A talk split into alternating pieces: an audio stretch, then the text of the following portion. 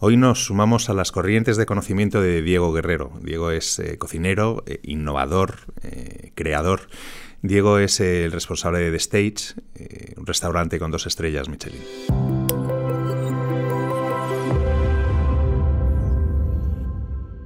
¿Qué tal, Diego? Bienvenido a Knowledge Waves. Genial. Estoy bien. ¿Qué, ¿cuándo, ¿En qué momento surge tu inquietud por la gastronomía? Wow. Pues con 18 años, pero no había inquietud por la gastronomía, había inquietud por, en general supongo que por la vida, ¿no? sí. una, mucha, mucha incertidumbre, porque con 18 años yo no tenía ni idea de qué quería hacer. Entonces, pues eh, sí, lo he contado muchas veces, yo buscaba una vía de expresión realmente. Era un chaval con mucha imaginación, me gustaba dibujar, me gustaba escribir, me gustaba mucho la música. Entonces todo, todo iba relacionado con la expresión de una manera u otra. Bueno, actuar nunca me llamó la atención, por ejemplo, la actuación y tal, pero casi todo lo que sí me gustaba tenía que ver con la expresión. Entonces, cuando hago selectividad hay que elegir una carrera, eso, ¿te acuerdas eso de las casillas? No sé si ahora sigue funcionando igual, había que elegir tres, tres opciones. Pues elegí Bellas Artes, periodismo y en el descarte, la tercera que no sabía qué elegir, puse cocina.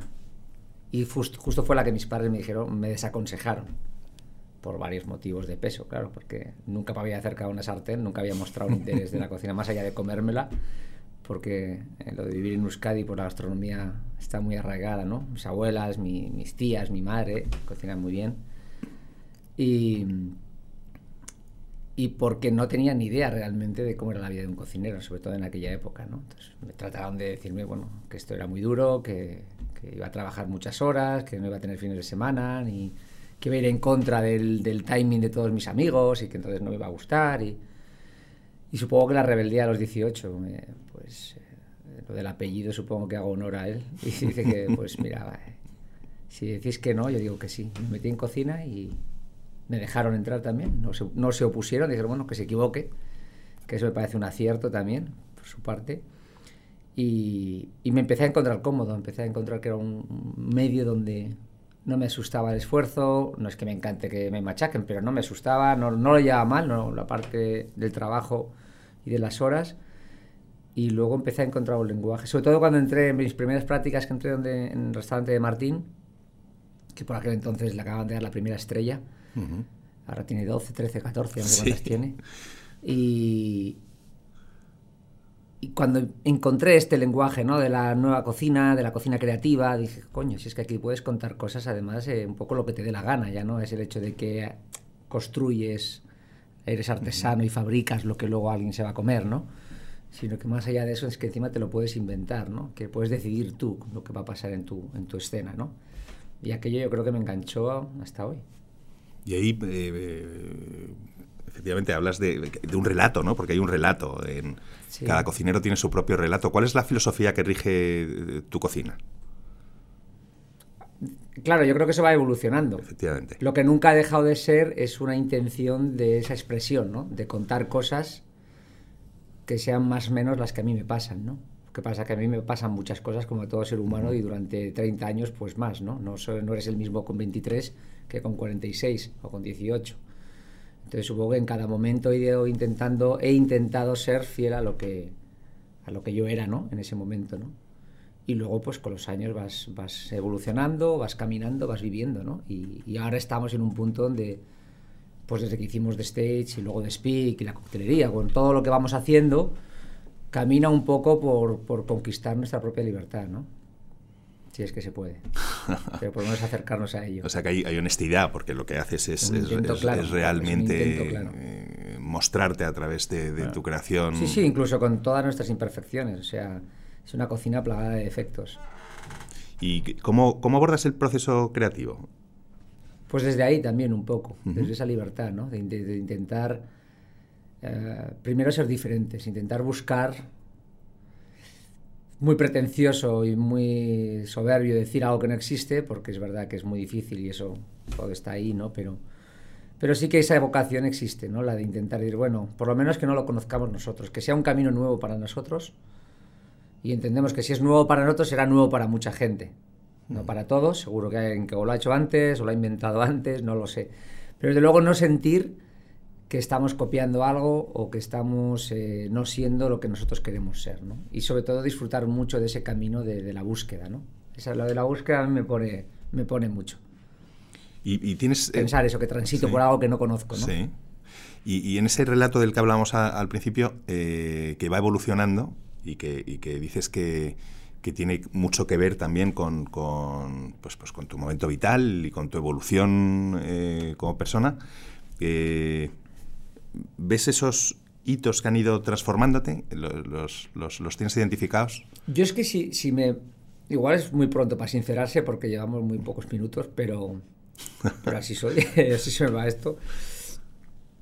Yo a veces siento, me siento un poco con el síndrome del impostor en cuanto a la vocación, porque yo no sigo sin tener vocación de cocinero. Pero algo tengo que tener cuando llevo 30 años y, y me gusta cocinar. Por lo tanto, algo de cocinero de verdad tengo que tener. Pero yo cuando veo a otros compañeros les veo cocineros. Yo a mí no me veo tan cocinero, ¿sabes? Entonces yo creo que eso en un punto he intentado aceptarlo, entenderlo incluso convertirlo en una herramienta positiva, ¿no? O sea, quizás eso me esté dando la libertad para abordar y entender la cocina desde otro ángulo, ¿no?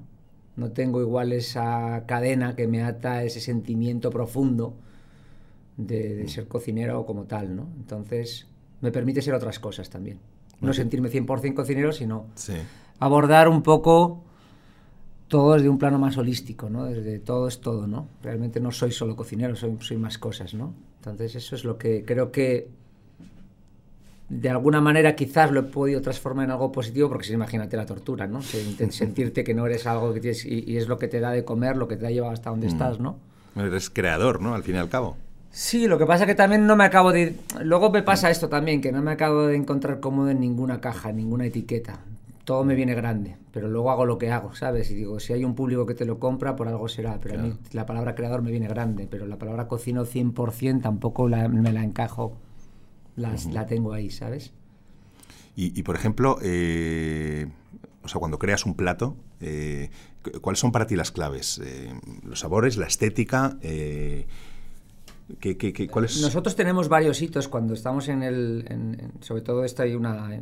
Lo tenemos tienes, un, tienes un laboratorio, ¿no? sí, un taller, llámalo laboratorio X. Es un lugar donde hemos, hemos sacado la creatividad fuera de lo que es el espacio físico del restaurante porque entendíamos que funcionan a ritmos diferentes. El restaurante tiene un ritmo mucho más rápido, tienes que llegar. Bueno, de hecho, estamos intentando cada vez profesionalizarnos más. Hemos separado la producción del restaurante y hemos separado la creatividad del restaurante. Entonces, el restaurante tiene unos ritmos, la producción tiene otros ritmos y la creatividad tiene otros ritmos. Y por eso hay que darles lugares diferentes, equipos, aunque equipos que estén unidos, pero equipos diferentes, que luego igual los puedes mover para que todo el mundo, lo que te decía un poco esta parte más holística, todo el mundo esté en todos los sitios y sepa pero sí que tenerlos en el día a día separados, ¿no? Entonces, eh, digamos, ¿cuál era la pregunta exactamente? Lo de la creatividad, de dónde hago, cómo hago. Sí, sí, cómo, cómo eh, cuando, cuando, confeccionas un plato, ¿cuáles son las claves? Ah, los hitos, sí. Mira, nosotros tenemos eh, escrito, de hecho, lo tenemos en, en una pizarra en, The Spot, en el taller, qué queremos o cuáles son los objetivos a los que aspiramos en un plato porque no todos los platos igual cumplen esos objetivos. Desde luego el menú sí lo tiene que cumplir, el menú, el global. Entonces intentamos que haya concepto, o sea, que haya un porqué detrás, ¿no? ¿Por qué, hemos, por qué decidimos hacer eso, ¿no? ¿Cómo empezó la historia? ¿Cuál era la génesis y cuál era el concepto de hacer eso? Que haya eh, técnica, que el plato transmita técnica, sea cual sea. A veces serán más vanguardistas, más innovadoras, a veces serán más tradicionales. Mm, igual queremos ser radicales con esa tradición o al revés, todo lo contrario, o buscarte un registro nuevo.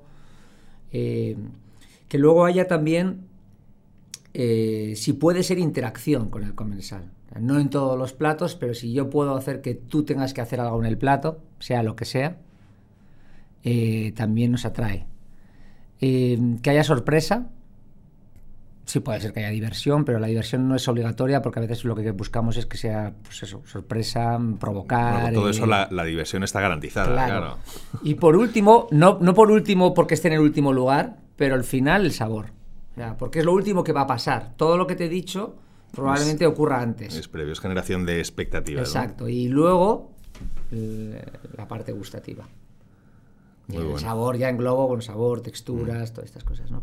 ¿Y, trabajas con eh, investigadores de otras ramas eh, para, eh, como, bueno, como Todo lo que puedo. No, no, lo que, no todo lo que quiero, pero todo lo que puedo. Pasaste por el bully, ¿verdad? No. No, por el bully no. No, y además, de hecho, a ver si por aquí ya llega esto, porque orgulloso hubiera estado de pasar, no pude. Por, por, yo con 23 años, por circunstancias, me convierto en jefe de cocina del restaurante El Redford de Amurrio, en Álava. Ajá entonces, el, el, que fuera jefe de cocina a un sitio me impedía empezar ya, o sea, tenía edad para estar yendo de prácticas a aprender a otros sitios, pero me era imposible porque tenía que, eh, tenía muchas responsabilidades como, como jefe de un sitio. Entonces, eso me, por un lado me impidió moverme, por otro lado me obligó a ser más autodidacta, en el sentido de autodidacta, en el sentido de estudiar yo y buscármelo yo un poco más, ¿no?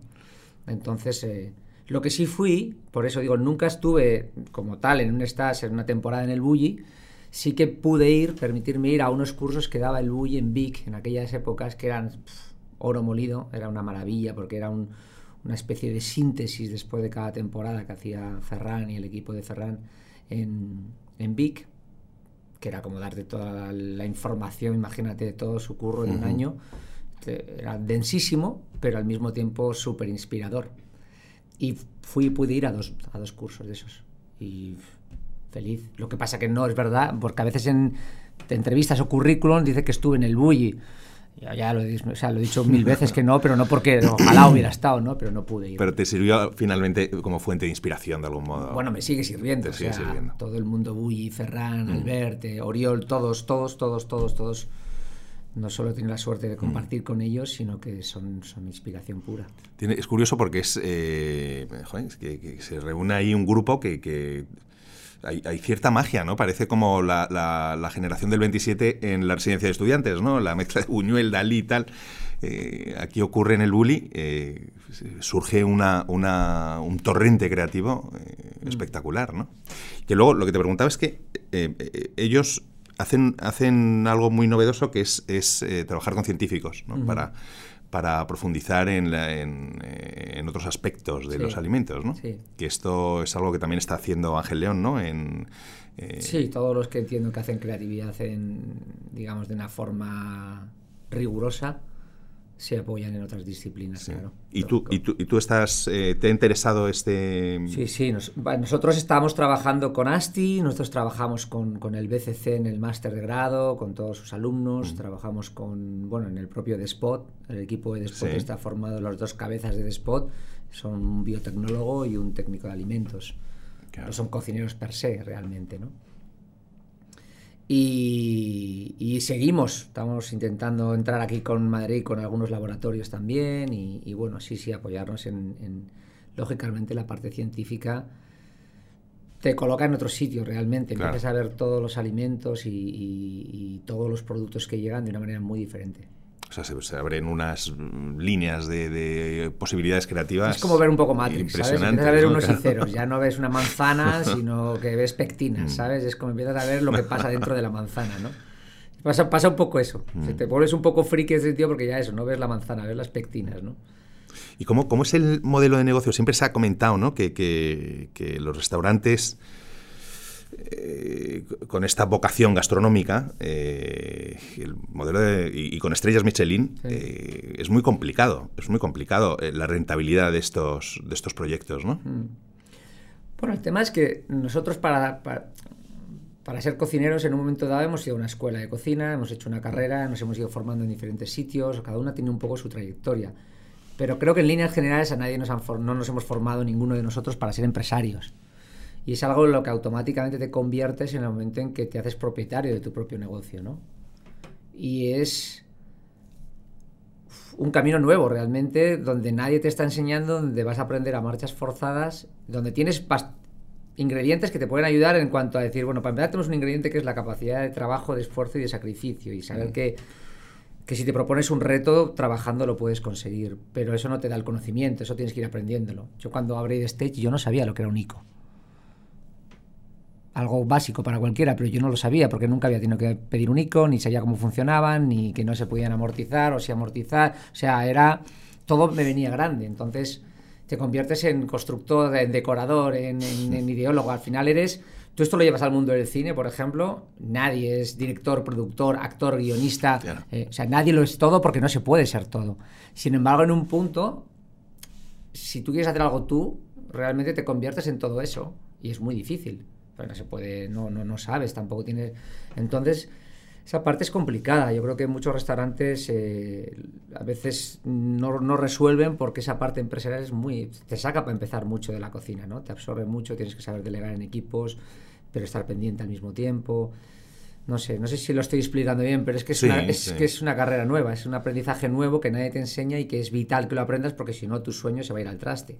Claro, bueno, y es que la complejidad va hasta el punto de, de, y somos unos desastres rentabilidad por plato. ¿no? Claro, pero los, los, cocineros somos muy desastres en líneas generales en esto. sois creadores, con lo cual... Y somos muy románticos también, no estamos buscando el beneficio. Los hay, seguro, hay perfiles para todo. Habrá, habrá mm, cocineros o personas que tienen eh, clara la rentabilidad, el retorno y que no se les escapa un euro. Pero en líneas generales, por lo menos con los que yo me relaciono más y conozco más, son muy románticos, se lo gastan antes de tenerlo o nos lo gastamos antes de tenerlo y no y con poco retorno que venga ya no estamos contentos o sea igual vendría otro y te diría tú sabes que eso te podría dar el doble y dices tú pues no lo sé mm. chico pero me lo he gastado en una leofilizadora ¿qué quieres que te diga? o me lo he gastado en dos personas más en el equipo o lo que sea o mm. ahora mismo trabajo cuatro días y cierro tres porque quiero que, llegara a esa sostenibilidad humana de mi equipo, calidad de vida y quiero buscar un poco todo esto y pues oye, si soy menos rentable, ¿qué vamos a hacer? Pero también me permite estar aquí en esta entrevista hoy o ir a un viaje a cocinar o conocer otra cosa. ¿Sabes? No estás buscando todo el rato ese objetivo, ese rédito económico. Tu, tu agenda es una locura. Sí, es un poco, un poco. Y no lo parece, ¿verdad? Aquí yo, con mi bici y mi sudadera. Te he visto llegar tranquilamente en la bicicleta, pero probablemente eh, sales pitando de aquí y luego. Y ayer eh, estabas en un sitio, mañana en otro, ¿no? Sí, bueno, pero los días libres me permite eso ahora, poder hacer cosas que antes me sacaban del restaurante, ahora directamente he cerrado el restaurante esos días y ahora ya no me sacan, ya lo, he sacado yo. Muy bien. Pero bueno, bien. Hablabas de la sostenibilidad. Eh, que me gusta mucho el enfoque que le has dado, ¿no? la sostenibilidad de las personas, ¿no? de, mm. tu equipo, de, la gente con la que trabajas día a día. Luego, en el tema gastronómico se habla mucho de, sostenibilidad y se habla de, el producto local, ¿no? Recurrir al producto de cercanía, eh, esto que llaman el kilómetro cero, etcétera, etcétera. ¿Qué, qué, es para ti la sostenibilidad en, en el mundo de la restauración y de la gastronomía? Mira, yo esto ya lo decía en, cuando eh, estábamos a punto de abrir The Stage. Que esto si, si, The Stage abrimos en julio de 2014, yo creo que en, mayo o así, 2014, estábamos dando una ponencia para una cosa que se llamaba Culinary Action que organizaba el BCC. Y yo lo vi como una oportunidad de oro para poder explicar lo que íbamos a hacer, porque habíamos estado como muy callados hasta entonces, no por una estrategia de nada, sino por, por precaución por precaución digo, bueno, a ver si se nos va a caer antes de abrir, no, no mm. empecemos a vender la piel del oso. Vamos a, vamos a abrir y luego... Pero bueno, ya era muy cerca, ya podíamos, teníamos todo muy armado y se podía contar. Habíamos hecho un, buen plan para, para contar, ¿no? Y yo ya decía en aquel, porque bueno, no se hablaba tanto de esta palabra que ya cada vez empieza a ser un poco más eh, trillada, ¿no? Y, y, parece que cuando la usamos mucho pierde valor. Yo hablaba de la sostenibilidad del negocio, siempre, ¿no? Esto que intentaba ser empresario, ¿no? Y decía, lo importante es la sostenibilidad del negocio, porque si yo no hago que este negocio sea rentable, mi sueño no servirá de nada. O sea, yo soñar es gratis, pero si no lo consigues materializar, tangibilizar y hacer que eso sea sostenible en el tiempo, pues seguramente tu sueño no era bueno, realmente, ¿no? Entonces, para mí una prioridad era hacer que eso fuera sostenible. Luego, al año, decidimos, al año es bastante suicida, porque decidimos cerrar el fin de semana. Nadie lo hacía en Madrid. Nadie lo hacía, creo que en España, realmente, hmm. pero, pero en aquel momento, en aquella época, nadie hacía esto. Nosotros cerramos, decidimos cerrar sábados y domingos para dar calidad de vida al equipo y trabajar de lunes a viernes. Eso también se contempló como un poco locura y luego vimos que en el fondo todos los restaurantes empezaban a coger esa tónica. ¿no? Pero iba contra el mercado, ¿no? Porque los, Ir contra el mercado porque el sábado llenas por castigo, el domingo también. Sin embargo, dices, bueno, pues vamos a, ser, vamos a hacer... Seamos lo suficientemente buenos como para conseguir llenar de lunes a viernes y que esto nos mantenga. Y, lo, hicimos así. Y era que temerario porque cuando tú estás solo frente a un proyecto, no tienes socios, tu socio es el banco y está todo por hacer todavía. En un año tú no sabes si el negocio va a funcionar, se va a ir al traste, si estás viviendo de la novedad, de la inercia, no lo sabes. Y encima una decisión que hubo que tomar con cuatro meses de antelación porque había cuatro meses de lista de espera. Por lo tanto, todas las decisiones eran a posteriori, cuatro meses después, ¿no? Entonces nosotros ya decidimos esto como en octubre del primer año, para cerrar en febrero del 2015, una cosa así. Y ahora después de pasar una pandemia, cuando volvimos a afrontar la apertura en julio, dijimos, bueno, ¿qué hacemos? Y mira, yo ahora mismo tenemos un, roto fuerte, tenemos bastante deuda, eh, esto nos ha hecho mucho daño y nos ha hecho mucho más vulnerables, vamos a intentar ir un poco más a prime time. Entonces dijimos, bueno, vamos a abrir menos, pero intentar abrir mejor. Y nos fuimos de miércoles a sábados. ¿Por qué? Porque dijimos, vale, pero si vamos a quitar el fin de semana al equipo, ¿qué podemos, al cambio, cómo, cómo podemos organizarnos esto mejor? Para que ellos tampoco sientan que aquí hemos sufrido todos y tampoco puede ser ahora que vengamos diciendo, bueno, pues esto es así, así y punto. Y, y decidimos cerrar domingo, lunes y martes. O sea, el equipo sigue saliendo ganando con el cambio, porque, porque de dos días ahora tienen, tienen tres seguidos. Es como un mini puente. Es esto en esta profesión, bueno, y en cualquiera creo que es un auténtico lujo, ¿no? Y, sobre todo en esta. Sobre todo en esta, que está muy, muy, muy mitificada y muy, muy estigmatizada con esto, ¿no? De las horas, ¿no?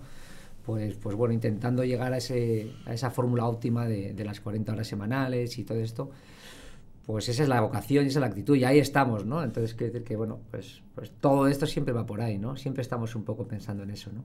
Y luego ya no te olvidas de, cuando hablábamos de, cuando hacemos un plato que te hablaba del concepto y te hablaba del mensaje, que tiene que decir algo, tiene que hablar de algo, siempre intentamos que también pueda hablar de sostenibilidad, de aprovechamiento, pues todas estas cosas, pues también está muy bien, ¿no? Nosotros hicimos una, hemos hecho varios platos, se convirtió en una especie de filosofía, que era como un producto, un plato, ¿no? Cómo ser creativos, era un reto creativo. Si te dan una sola cosa, ¿cómo eres creativo con eso, no? Y dices, bueno, pues ahí es donde está el trabajo, el estudio, ¿no? Entonces, hemos hecho varios platos que han funcionado muy bien. llegamos a hacer una, también una cosa que era la pescadería, que era una especie de expositor de pescado donde lo que aparecía en ese expositor de pescado no eran los pescados, sino que eran todos los restos, desechos, raspas, cabezas, cualquier tipo de, Mm, subproducto que pudiéramos haber sacado del pescado y con eso nos enfrentábamos al cliente directo cuando pasaba por la cocina y le hacíamos tres bocados a partir de esos desperdicios, entre comillas, ¿no? Entonces, bueno, pues todo esto, la verdad que, que creo que es importante. Y luego más allá, pues hombre, nosotros no tenemos huerta, pero también creo que por no tener huerta no se puede eh, creo que se puede ser. Hay, hay, muchos caminos para hacer las cosas, ¿no? no solo uno. ¿no? Bueno, solo te faltaría, después de ser guionista, productor, tal, también ser.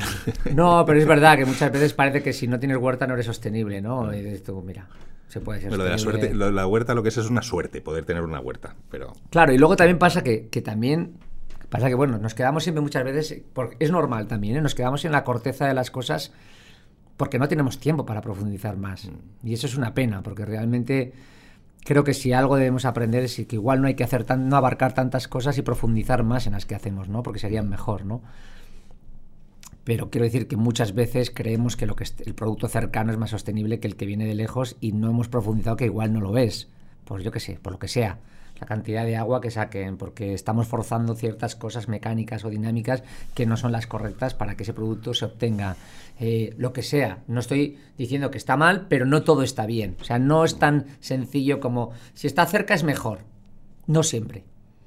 Y eso creo que es así. Y, y lo que pasa que no rascamos todo lo suficiente como para... Entonces, bueno, yo intento ser coherente, lo que te decía, ¿no? Y luego también cuando hablamos del entorno, ¿no? Siempre se habla mucho del entorno pues si hablamos del entorno, seamos coherentes. Con, yo en Madrid lo que tengo delante es un edificio, no, tengo, tengo asfalto y un edificio a cuatro metros de la puerta del stage. No tengo un prado, no tengo el mar, no. Entonces, claro, lo que a mí me provoca cocinar, lo que a mí me evoca son otras cosas. Mi vida es otra cosa. Si quiero ser coherente, pues hombre, no, tienes todo cerca, cerca de tu casa, ¿no? Cerca de tu, restaurante y los distintos espacios. Eh, está todo en un entorno muy, muy. Sí.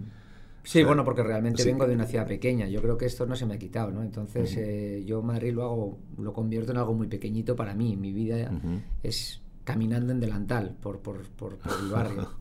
Pero a mí me gusta, sí. La verdad que es...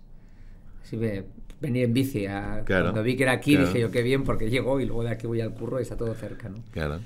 Y también se construye una relación con, con, eh, el barrio, ¿no? Ese es mi kilómetro cero, ¿no? Realmente. Pero yo mm. salir de casa y saludar al electricista, el panadero, y es verdad, a la, a la, librera, o sea, al peluquero, yo todo lo hago ahí y me gusta, y me gusta mucho. Me gusta mucho porque además he elegido un buen sitio, me gusta el barrio donde estoy y, y estoy muy cómodo ahí con todos estos instrumentos de los que hablábamos antes, eh, que, es, que tienes a tu disposición el laboratorio, eh, estos perfiles, toda la experiencia que, que, has ido acumulando a lo largo de todos estos años, eh, ¿cómo concibes hoy en día ya la, innovación? O, cuáles son para ti las claves de la innovación? Para mí lo que te decía, yo creo que la innovación tiene mucho que ver con, o, por lo menos mirarla en un sentido muy holístico, ¿no? O sea, abordarla desde un punto general, la innovación para todo. O sea, la innovación no es solo aplicable a la tecnología, que siempre normalmente nos lo llevamos a la tecnología. La innovación es aplicable a los equipos. Bueno, innovar es lo que has hecho cambiando los días. Innovar es lo que hice desde, que, desde que hicimos The Stage, desde que dejamos el Club Ayar, o sea, porque fue una necesidad de innovación realmente, de cambiar nuestras propias reglas, de salir de esa inercia, de, provocar escenarios nuevos, de contarlo de una manera diferente. Todo eso es innovar.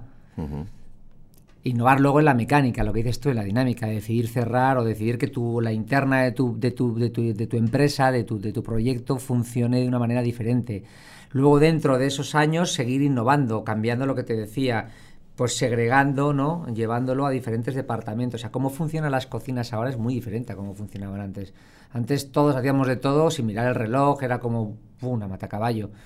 Ahora es ya intentando ser más profesionales, fijándonos mucho en las grandes empresas y aplicándolo al mundo pequeño.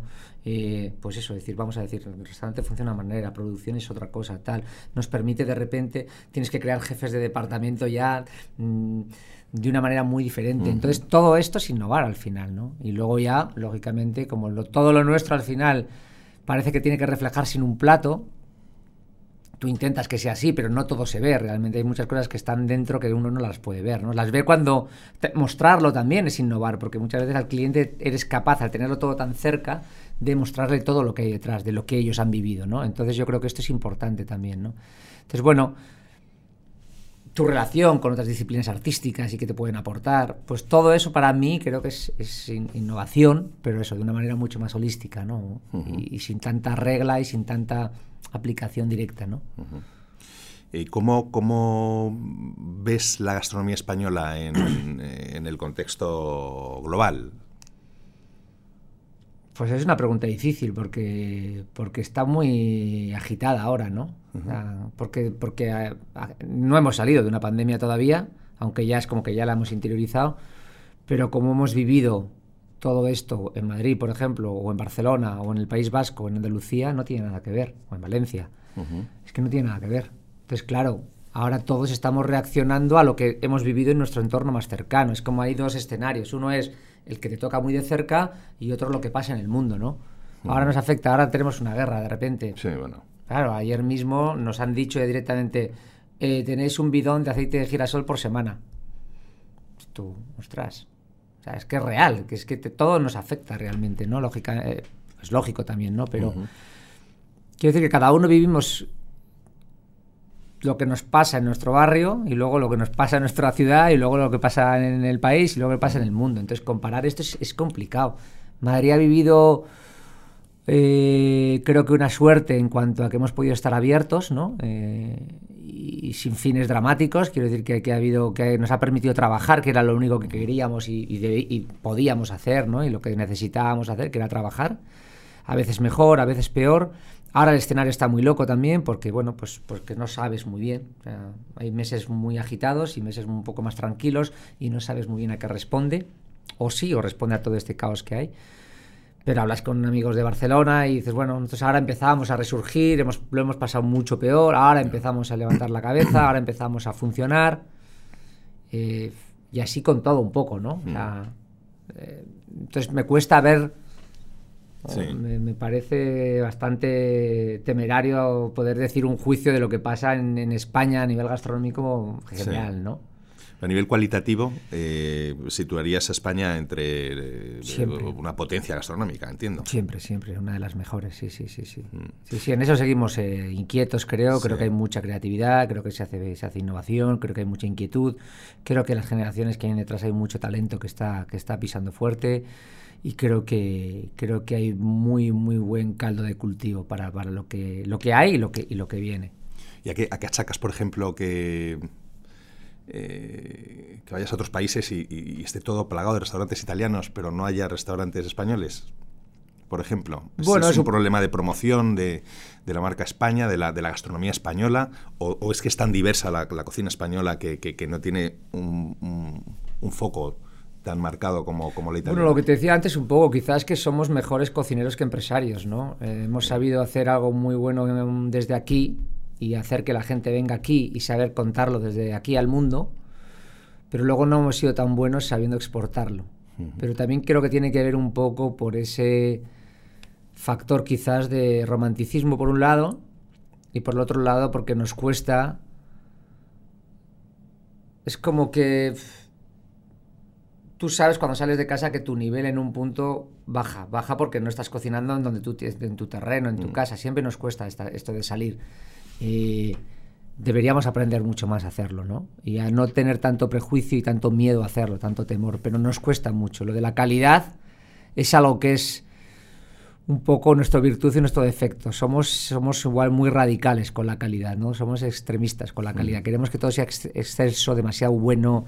Entonces, claro, eso, eso va en contra de sacarlo, porque cuando tú sacas algo a otro sitio, pues, pues las cosas van a cambiar.